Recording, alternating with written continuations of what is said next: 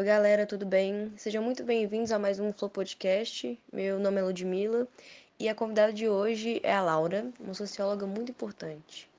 Oi, Laura, muito obrigada pela sua presença. E como você tá? Tudo bem?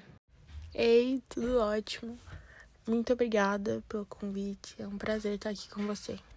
Então, conta um pouquinho pra gente sobre o que você acha sobre essa questão do racismo que a gente vive atualmente. Então, o racismo, além de ser uma questão histórica, ele é tratado como uma questão social e que afeta um grande grupo, né?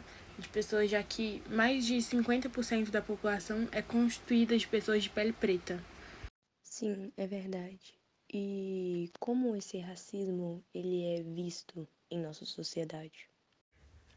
Olha, entende-se que o racismo ele é visto como uma anomalia e que ele também é um termo atribuído, né, como uma patologia social. Ou seja, ele vai atribuir às pessoas que são racistas a algum tipo de problema intelectual, mental ou até mesmo vai classificá-las como sem moral e sem caráter. Então, o modo como que a gente classifica as pessoas que são racistas seria a forma que a nossa sociedade adotou de mostrar que essa atitude seria normal, no sentido de fugir do padrão social, certo? Isso mesmo.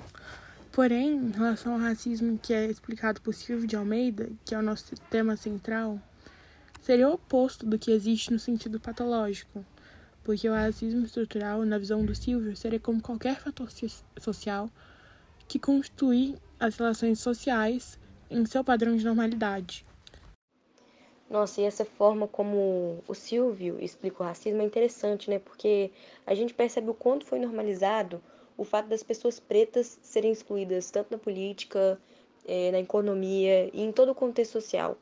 E dá para perceber também isso na ideologia que é colocada para a gente desde sempre, de que as pessoas pretas elas não podem, por exemplo, exercer papéis que têm grande peso ou apresentam alguma importância social, porque esses papéis eles sempre foram exercidos por pessoas brancas.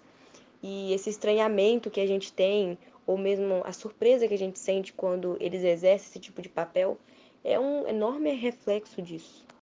Realmente existe toda uma questão estrutural por trás disso, e até mesmo no caso do George Floyd, que aconteceu não tem muito tempo, foi algo que incentivou muitas pessoas na luta contra o racismo. E foi estopim para a criação do movimento do Black Lives Matter. Mas tudo só porque uma pessoa gravou o ocorrido, que fez com que viralizasse, chocando dessa forma um grande número de pessoas. Mas as outras atrocidades como essas continuam acontecendo e quase nunca recebem o mesmo choque ou têm grande repercussão, como o caso e outras atrocidades, na maioria das vezes, que são tomadas como acontecimentos normais do cotidiano. Pois é, infelizmente é assim mesmo que acontece hoje em dia na nossa sociedade. Mas eu tenho uma dúvida que é: existe alguma forma de tornar a luta contra o racismo efetiva, de acordo com o Silvio de Almeida? Então, a palavra-chave para termos resultados efetivos na luta contra o racismo, segundo os princípios do Silvio de Almeida, seria desprivilegiar, né? Ou seja, acho que remover os privilégios das pessoas brancas e só que são oferecidos, né, às pessoas brancas, mas isso não acontece porque o racismo ele é um elemento fundamental de todas as formas de exploração econômicas. Então a gente pode concluir, né, que existe a necessidade de uma mudança estrutural, né, e social para poder proporcionar uma melhora que apresente um impacto eficaz na luta que a gente tem hoje contra o racismo. Exatamente isso. Mas vale a pena lembrar que não é uma tarefa fácil. Não é só dessa maneira que se vai resolver completamente esse problema que é o racismo, né? Que já está enraizado na nossa cultura que a gente vive desde muito tempo, né? Pois é, né? A gente vai precisar de muita união para vencer isso, né? Sim, vamos mesmo. Só que é importante também a gente saber, né? Que isso não é um movimento só das pessoas pretas, né? Assim como eu, por exemplo, mas é um movimento de todas as pessoas que estejam tipo envolvidas nesse movimento antirracista, que se propaguem dessa forma. Pessoas brancas, principalmente, que liderem esse movimento para assim a gente conseguir ter uma uma noção de que isso pode, ser realmente propagado para novas gerações e cada vez mais é, desmistificar isso da nossa cultura, né? Tipo, tirar essa ideia e trazer outra ideia que realmente iguala todos os direitos e que não discriminem tais raças. Que aí realmente vai ser uma igualdade, vai existir futuramente uma igualdade racial. Para que a gente construa um futuro melhor, é, e que não exista mais isso, né? Cada um tem seu direito, todos os direitos estabelecidos igualmente.